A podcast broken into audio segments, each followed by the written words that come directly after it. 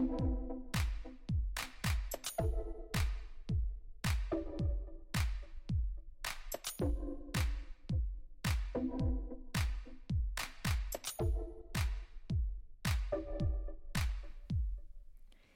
位听众朋友，大家好，欢迎收听《听听看世界》，是自媒体高中生看世界旗下的特别企划。在这节目当中，我们会进行一些人物访谈，还有议题的讨论。那就欢迎大家和我们一起听听看这个世界。首先，先祝大家新年快乐，Happy New Year，牛年行大运。然后，希望你们都有拿很多压岁钱，或者是。就是跟家人好好相处，度过一个美好的时光，然后大家都平安健康。今天的第三集，我们有很特别的来宾，就是他一直都很关注环保的议题，然后也有很很有行动力的，然后会去创造计划，去试着尽他的全力去改变一些事情，像是他在高中的时候就开始了一个 Green Campus 的计划。就是在学校里面号召同学一起团购环保餐具、减塑减费，然后二手书交换等等的活动。然后到了大学，他也在去年的时候，他也去天下杂志 U20 的气候青年高峰会上台代表简报。然后他也之前也去英国去参加一个真古德协会办的一个气候代表的一个高峰会，有的都是气候气候代表高峰会，反正就是。有很多类似的经验，那就希望可以邀请他来跟我们分享他在这样子行动的心路历程，然后或许也能够鼓励一些，如果你现在想要开始一个计划，但是迟迟不敢行动，或是可能害怕跨出那个第一步的话，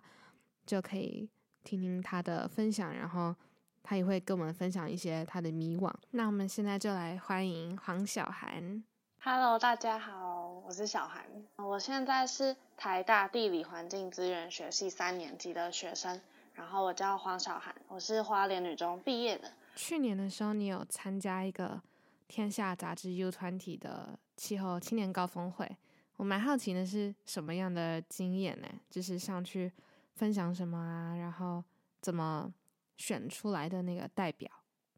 嗯，我之前。大概十十一月的时候，有参与 U20 天下杂志举办的 U20 国际青年的甄选，然后那个甄选就是他在寻找一些，嗯，曾经对环境做过行动，或是正要展开一项行动的一些青年，然后邀请他们来分享自己的经验，这样，然后，嗯，他的那个过程其实就是会经过。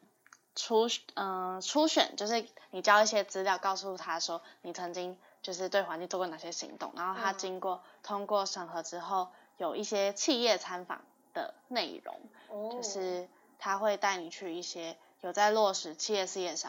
就是企业社会责任的公司，嗯、像我们那时候有去家乐福、IKEA，然后还有台电的一个叫做电换一号所的地方。就是去蛮多这种，就是入选之后很多帮，就是一些培育的感觉，就是带我们去很多地方，嗯、然后最后才是进行决赛。决赛就是一个比较正式的简报，然后通过之后，各组的第一名就可以在那个 U20 的论坛上，就是发表给参与其他的听众。嗯，所以那时候是什么组的？嗯，哦，就是它有分减速减废组跟。能源组跟气候变迁组，然后因为我高中做的 Green Campus 的行动主要是在减速减废的推广上，所以那时候就是我是参加减速减废组，然后很幸运的可以在就是决赛简报的时候变成那一组的代表，所以才有机会参与这样子的一个大型的论坛。嗯，在那个论坛有认识什么其他也是在不同方面做很多努力的人吗？嗯，有，其实哦对，就是认识蛮多。不同领域的人呢，其实，嗯、呃，从参加比赛，因为我们会有刚刚讲到会有很多企业参访，所以其实就是会跟那些同学、那些参与者一起去，嗯、然后就像是我本来就认识的，像是台大的贝特社，嗯，就是其实我也是贝特社的成员之一，然后贝特是在台大里面做循环环保杯租借的一个团队，然后他们也很想要创业这样。然后除了原本认识的一些同学，他们都出现在这个比赛中，也会遇到一些很酷的，像是有一个表演艺术的老师，然后他是做，他希望把能源电的流动结合在他的表演艺术的课程当中。嗯，对，所以他就用这个点子去投了这个稿，然后或是有一个基隆来自基隆的高中生，他在做，呃。从鱼身上发电，嗯，对，就是他希望鱼在水里流动的时候，这样子的时候，对，就是在水里快速的流动的时候，我们就把一个电的东西装在它身上，然后它就可以产生很大的电，所以这又是有点偏它的研究，就所以就可以看出，其实有各种领域跟不同年龄层的人参与这个比赛。嗯，那很不错啊。那你觉得就是在那个活动之后？就认识那么多不同的，有点就是有点像是为了环保这一题，然后其实有很多不同的角度可以切入。你觉得它算对你有什么更多的新的帮助吗？例如以后发现啊，我其实也可以从哪一个角度入手，还是有吗？我觉得是会看到，嗯、呃，在不同阶段上的人吧。嗯、就这个比赛你会看到，嗯、呃，还在。创业或者是还在发想、还在招招募团队的一个最初最初的的人，或是他已经进入到创业阶段，他已经有一家公司、一个社会企业在做一段事情的人，然后就是可以去预想说你未来到底想走哪个方面吧，就是你会看到不同阶段的人，然后你就会去思考说，我想不想像他们一样，或者我想不想做他们现在正在做的事情，然后。我觉得是在大学里面比较难接触到的。嗯嗯嗯。那你第一次会意识到就这样子气候危机，然后开始想要做一些改变是什么时候啊？嗯嗯、呃，其实我觉得我开始关注环保的动机，其实是出自于一种害怕的感觉。嗯。因为我不知道大家还记不记得，之前在二零一二的时候，嗯、有一个世界末日的传闻，嗯、对那个电影，然后。其实我根本没有看那部电影，可是我就是知道说，二零一二就是有一个世界末日的、嗯、的呃预言吧。嗯、然后那时候，因为我那时候才六年级，国小六年级，然后我觉得我是一个很胆小的小孩，然后我知道这件事情的时候就非常的害怕，就是觉得我年纪才这么小，竟然就要面临到这么巨大的灾难，超可怕。嗯、对，然后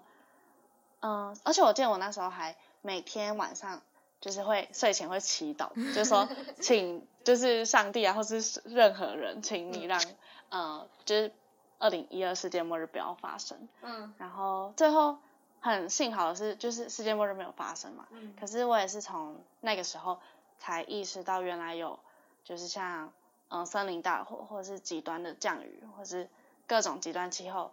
是确实存在的，就是不止虽然世界末日没有发生，但是这些极端气候是确实存在，而且一直威胁着我们的。嗯、所以就是从这个世界末日预言之后，我就开始接触到原来有这么多的环境议题，然后这些灾害其实都是蛮多都是来自于人类的，然后我就觉得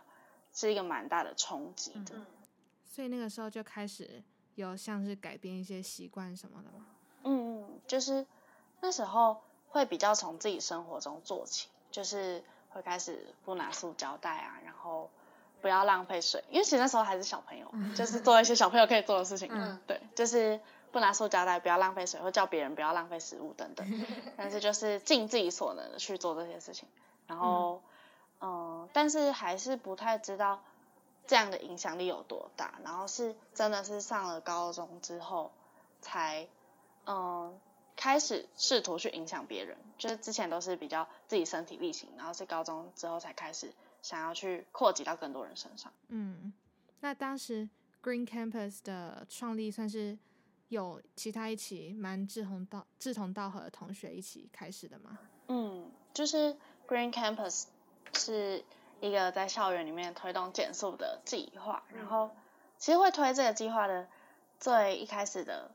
动机是我高中的时候看到海龟误食塑胶吸管的影片，嗯、对，就是研究员从海龟鼻子里面拔出一根塑胶吸管，然后就是血呃血淋淋的那个影片，嗯，嗯，然后我那时候就觉得不行，我就是我自己身体力行还不够，然后我要告诉其他人说，他们也应该要这么做。嗯、所以那时候我就决定，希望可以在生活中影响更多人。然后我记得一开始是从班上开始，嗯，就是我们花女不是会合作社去合作社买午餐吗？嗯嗯，然后买的午餐都是纸餐盒的那种，就是走过去然后拿纸餐盒回教室。嗯，然后其实学校有鼓励大家。自备自己的环保餐具去装，然后会折扣一些钱。但其实那时候蛮少人这么做的。嗯。然后一开始就是我会在班上号召班上的同学，嗯，就是跟我一起带碗去买饭这样。然后还有平常买早餐的时候，我就会有点鸡婆的劝他们说：“你们为什么要拿塑胶袋？你们可以不用，你们可以直接拿。然后你们不要拿吸管好不好？这样。”然后一开始只是就是很鸡婆，想讲就讲的这种感觉。然后后来，就是有一天，我坐我前面的同学，他突然很兴奋的转过头来跟我说：“哎，小韩，你看我今天没有拿塑胶袋耶。”嗯。然后我就觉得非常的感动，就是没想到自己只是随口说说，然后可能会被讨厌的那种，哎，一直念着别人，结果别人竟然就是真的听进去，然后真的产生改变。然后是我觉得是我在班上同学中得到很多这种回馈跟鼓励，嗯，然后就。觉得发现自己原来也是有影响力的，然后才更勇敢的去扩及到其他班级。嗯，那这里要那个感谢他们以前 同班的同学，对，给我很多温暖，真的都没有嫌弃你的那个。呃，不知道哎，说不定有。嗯，那在执行过程中有什么困难吗？因为我知道你们那个时候有办环保园游会，就是从你从班上然后扩张到变成我们。那一年的园游会要全部都用环保餐具，就全校。那在这样子推行的过程中，你觉得最大的困难是什么？嗯，就是，嗯、呃，我记得第一项的 Green Campus 第一项的行动是，有一次在开学典礼前，我就跑去找那个主任，然后跟他说能不能借我几分钟的时间，让我在开学典礼的时候上台跟大家做一个短讲。然后他就答应了，所以在有一次的开学典礼的时候，我就嗯上台，然后播放那个让我流眼泪的那个海龟的影片，嗯、然后讲了一些就是海龟的故事，跟我们生活中可以怎么做去阻止这件事情。然后我记得那个演讲还蛮就是好像触动了蛮多人的心，因为有嗯很多隔壁班的同学就是在下课后就跑来跟我说他想要加入。我的行列，然后在校园里面推动减塑，嗯、所以，嗯，然后还有别人跟我说，他同学看那个影片看到哭，就是，呃，因为那影片真的蛮，就是伤心的，嗯，嗯，所以我觉得是自从那一次之后，就团队就成立了，就是因为有别班的同学也愿意做这件事情，然后我们就，呃，不原本不认识的人就就聚在一起，然后成立了 Green Campus 的执行的团队，然后在做的事情就是。环在校呃中庭经营一个环保专栏，我们希望能够定期的更换上面的资讯，然后告诉大家一些环境资讯，然后还有团购环保吸管，然后嗯、呃、二手书的交换，然后原油会是我们比较大型的一个企划，就是那时候推这些小小活动到大概一个学期之后，然后我们就。知道说学校在五月的时候要办一个园游会，嗯、然后那是因为我们五月呃校庆本来就会办园游会，就是一个例行的活动。然后那想到园游会，大家一定会想到就是嗯、呃、满坑满谷的垃圾，然后人手一杯的嗯、呃、饮料杯，然后免洗餐具，然后要离开的时候就把这些全部丢到垃圾桶里面，就是它是一个很可怕的画面。嗯、呃，我们前面已经推动过这么多的。活动之后，我觉得那时候的我会很难想象我们要办，就是已经前面做这么多努力了，那我们不能因为这个活动就让我们的努力白费的感觉，嗯，嗯，所以我们就决定说，我们要把这次园游会变成是，嗯、呃，可以使用环保餐具的园游会，去减少那个一次性的垃圾量。然后做的方法其实一开始就是跟学务。学哎，学务主任提案，就我就跑去跟他聊说，我想要做这件事情，然后他就也算是同意吧，然后就帮我引荐到校务会议里面，嗯，然后校务会议里面就会跟主任、其他主任跟校长报告，嗯，然后取得了学校的同意之后，我们就开始执行。但是，嗯，其实学校没有给我们太多的指示，他只是同意我们这么做，但他不会协助我们太多。所以我们那时候就在想，嗯，我们要怎么让来参与的人都有环保餐具去买他们的食物，包括餐具。他们会不会忘记带？然后要怎么宣传？然后动线什么的要怎么做？就是这是我们初期很烦恼的事情。然后后来我们想到的是，我们想要在园游会里面设立一个环保餐具的租借站。哦。嗯，因为我觉我们觉得，如果叫大家自己带的话，一定会还是会有人忘记。因为其实这件事情并不符合大家平常日常的生活的习惯。然后我们就想到可以用租借的方式。所以我们那时候就在，呃，花莲人的 FB 社团中发文，然后刚好就是有一个立委吧 之类的，然后他就说他很支持我们的想法，然后他愿意赞助我们全餐盘，嗯，所以我们就从他那边得到了很多环保餐具，嗯，嗯，然后就让我们顺利的能够在园游会当天成立租借站，但这之前当然还是要很大的费功夫的，就是。招募志工去全部清洗过那个餐盘，嗯、然后当天额外除了各班级的摊位之外，还要额外的，就是管理那个租借站。这样，我觉得一开始会很担心说各班会不会反弹，嗯、因为这件事情其实蛮改变他们的动线，然后甚至可能他们的销量会下降。嗯，所以那时候我们的决定是，我们因为是第一次办这种活动，所以我们就。放宽就是不用完全禁止，就是大家各班还是可以买一一次性的餐具，只是我们想要用价差的方式让大家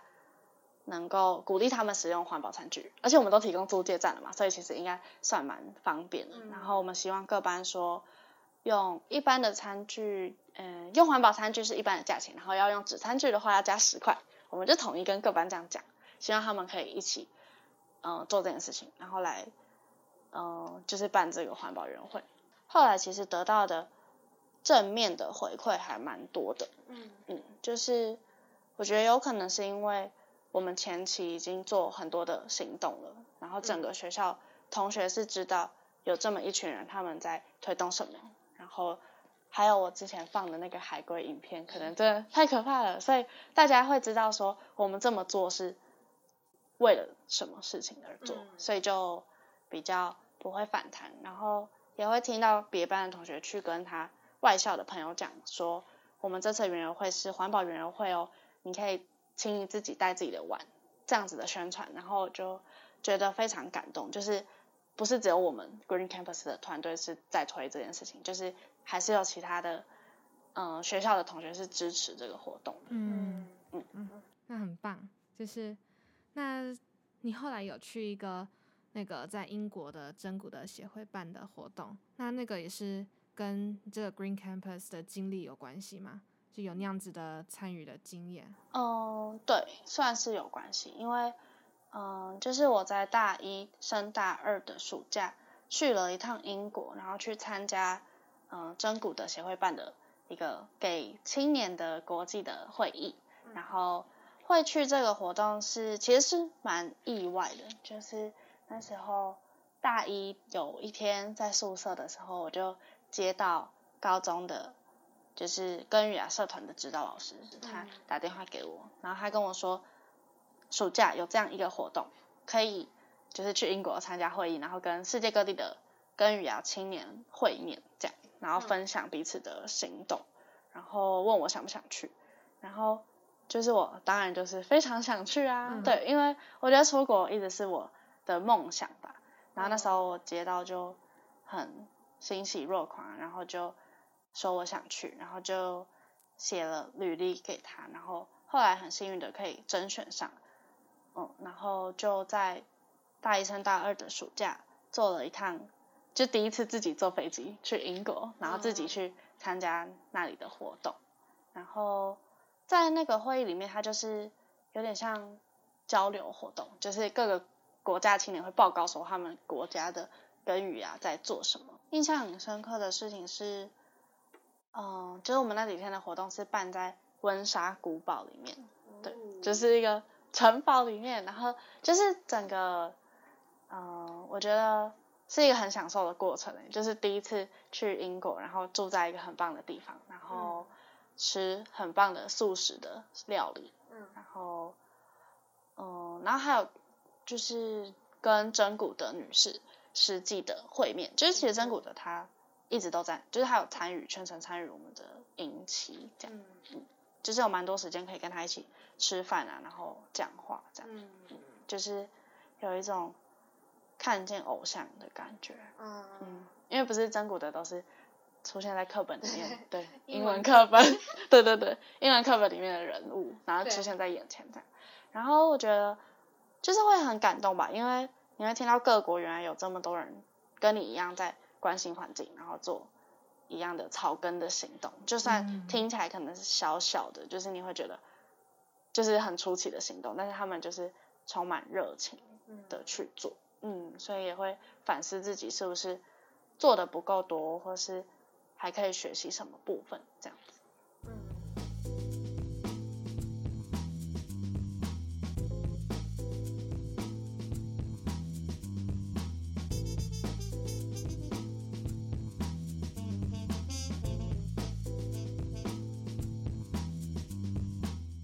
穿的就是路程会好像你蛮清楚，或者是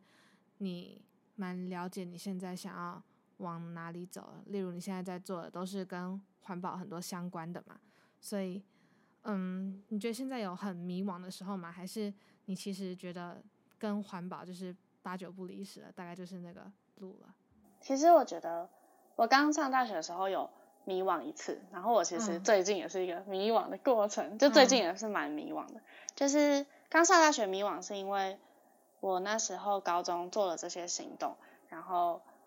我会那时候会觉得我大学可以继续找更多人跟我一起完成这，嗯、就是做更多的行动啊，然后在台北、台大这个环境里面去影响更多人。可是当我实际上了大学之后，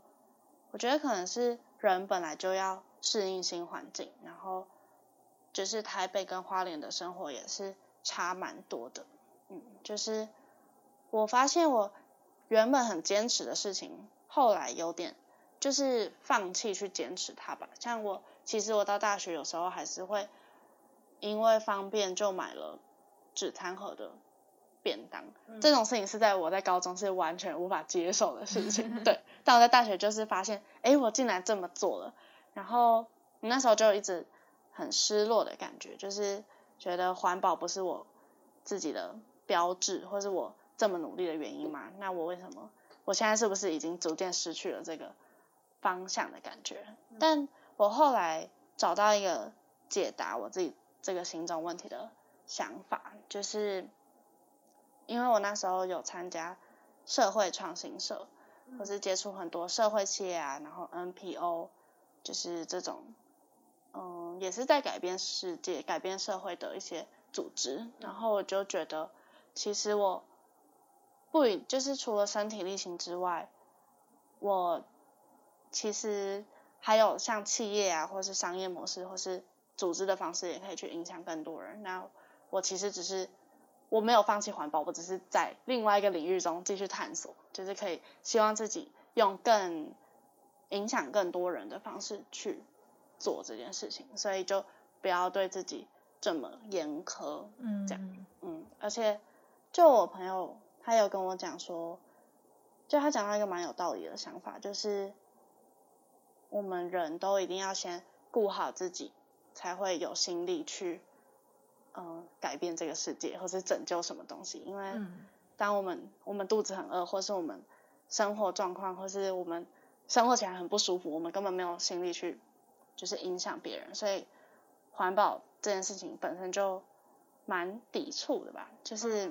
因为环保本身就是一件麻烦的事情，那与其就是一直苛责自己的话，不如我们要用政策的方式啊，或是用企业的方式，或是民间倡议的方式去改变整个大环境，而不是就执着在自己身上这样。所以我是这样，有点比较解答到自己，嗯，对的感觉。嗯那目你说目前也算是迷惘期吗？嗯，对，就是最近。这次这次放寒假的时候，嗯，对啊，就是因为大三了嘛，然后大家都会纷纷的去实习啊，或是找工作，规划自己的未来。然后像我们科系，就是我读的地理环境资源学系，它就是那种没有一个很明确出路的，嗯，系所，嗯，就是不像资工系出去就是，诶，其实自贡性也蛮。就是不像，例如说物理治疗师、物理治疗系，你知道就是当物理治疗师，你就是去考证照，然后或是法律系，你就是可以凭法，嗯，就是当律师等等。但我们系就是没有明确的出路。然后我常常会在嗯做想做的事情上，跟又想就是过好日子上做很挣扎的感觉，嗯、对。你的好日子大概是像怎么样的好日子啊？很高薪那种吗？还是？嗯，我觉得生活品质。对，生活品质就是像回到花莲，会很喜欢自己，例如说有独栋的房子这种吗？哦。就是我觉得是因为花莲，它给我们一种很惬意又悠闲的感觉，所以很希望，或者是我们的父母其实也给我们很好的环境，所以你就从小就。会很喜欢，很习惯吧，这种生活就是开始怀疑自己以后到底养不养得起自己的感觉。哦、对，嗯，这种是不是很多人都有类似的迷茫？嗯、对，就怕以后养不起自己，就是一个很现实的现实的烦恼。嗯，对。不过好像应该是到了你的同学，可能到这个时候也都会有类似的。对，其实也不是只有我啦，就是、嗯、其实大家都会这样。然后。嗯像那种我们可能会觉得它前景很好的系，像是资工系啊、电机系那些，我们可能会觉得哦，你们不用担心啊，你们出去就薪水这么多。嗯。可是其实我就是跟他们聊天才发现，他们也有很多的，就是迷惘跟呃不知道往哪里走，因为其实他们本身的工作又有分很多的类型。其实我觉得每个科系都是这样，就是尽管。法律系刚刚讲到的律师，但还有分很多种类的律师，或是在怎样工作环境中的律师，可能是开事务所的律师，或是在 NPO 里面的律师。所以其实，就是我才发现每个系都有自己的担忧，跟在这么多选择中不知道要选什么的那种焦虑。嗯，感觉真的不管在哪个阶段都会有很多个不知道要选什么的时候。对。像我记得我那时候选大学也是选了很多，就是不相干、不是同样类型的科系。哦。对，然后就是可以跟大家分享，就是我觉得在做选择上，就是行动。我在高中做 Green Campus 的行动也帮助我蛮多的。嗯。就那时候我选了像是心理系啊、公共卫生，然后地理，我现在读的地理系，然后国企系这些，然后我觉得我都是。都是算有兴趣，然后就不知道怎么做选择。但是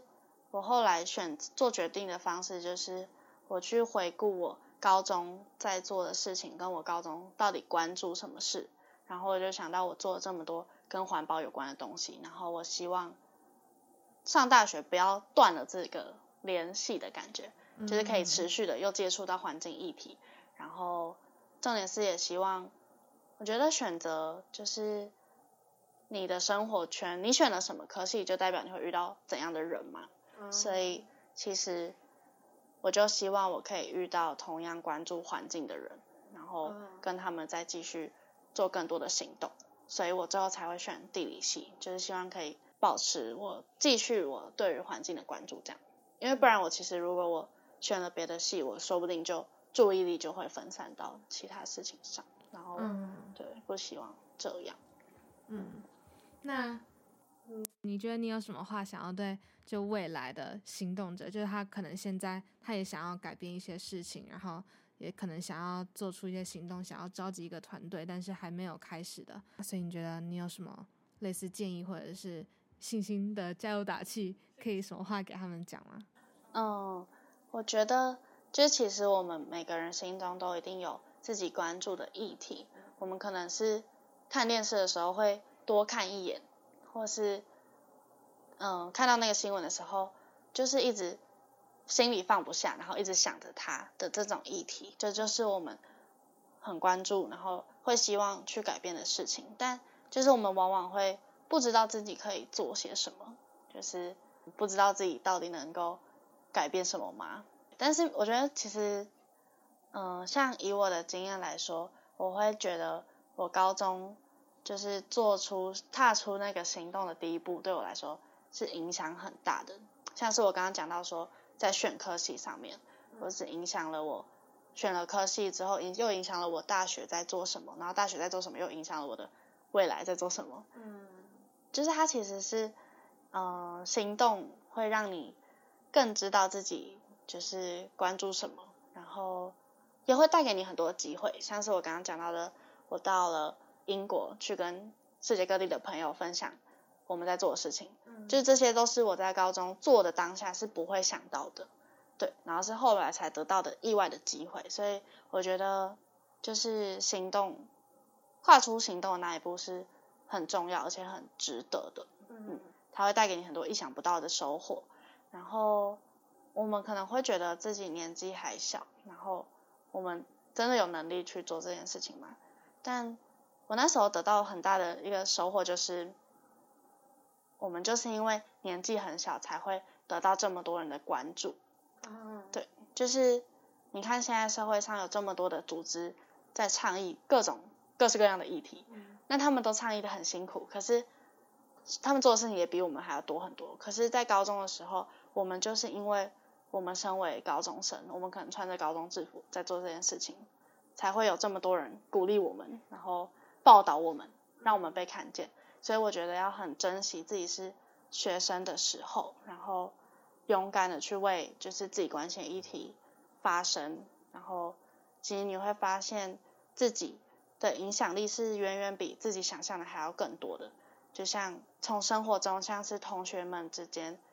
做起，或是从家庭，或是从朋友们，就你会发现自己也是可以影响很多人的。嗯，所以你是不是有开始一个类似？在帮助高中生来开始一个计划的计划。对，嗯，这这个计划其实是我在 U20 论坛上有就是分享到的，就是嗯，我希望每个高中生他们都可以尝试对于自己有兴趣的议题去做行动，嗯，而不是只是被动的接收资讯跟听到很多负面的消息，然后感到很厌世，但是又不知道自己能够做什么。就我希望能够让。每个高中生都知道自己原来可以为这个议题改变些什么，所以我们，所以我就跟伙伴一起，就是发起了一个叫做“高中生行动者培育计划”的的的计划，然后我们想要找一些有行动经验的大学生来一对一的辅导那些有想法的高中生，帮助他们从可能还不知道做什么，然后开始发想议题，发想自己的行动，然后。实际去把它做出来，然后这个过程中会遇到很多困难，那没关系，就是这些有经验的大学生，他可以随时在旁边给你指导跟鼓励，就是希望借由这种方式去让更多高中生是可以提早开始行动。嗯，那那个大学生顾问现在还有在争吗？哦，有的话 大家可以，呃，就是其实我们现在才在初期，然后，嗯。我们还没，我们应该不太会对外招募太多。Oh. 我们希望一开始可以先试试看五个人或者十个人，嗯，十组高中生对大学生这样，就是人数比较少，然后先试试看进行的怎么样。嗯，然后如果真的之后这个模式成功了，就可以再举办第二届，然后是比较公开对外的，呃，举办这样子的行动活的活动。嗯嗯，好，哇，那真的，我们今天要谢谢。小韩来接受我们的采访，耶耶！谢谢大家，嗯、然后就希望大家 听得开心，然后也有很多收获。然后如果对我们的节目或者是对高中生看世界有任何建议或想法的话，可以再去呃我们的 FB 跟 IG 上面留言，或者是如果想要，哎，你想要提供你的 IG？如果想要追踪，你是开公开吗？不然你们，你们 PO 这篇文的时候也可以标我。OK OK，好，到时候宣传的时候，我们再那个标注小韩的 IG。就如果有想要，例如对于这种行动有想要一些经验的分享，有问题都可以再问他。嗯，那我们最后呢，再再次谢谢小韩，也欢迎各位听众下集和我们继续一起。听听看世界。谢谢拜拜。好赞。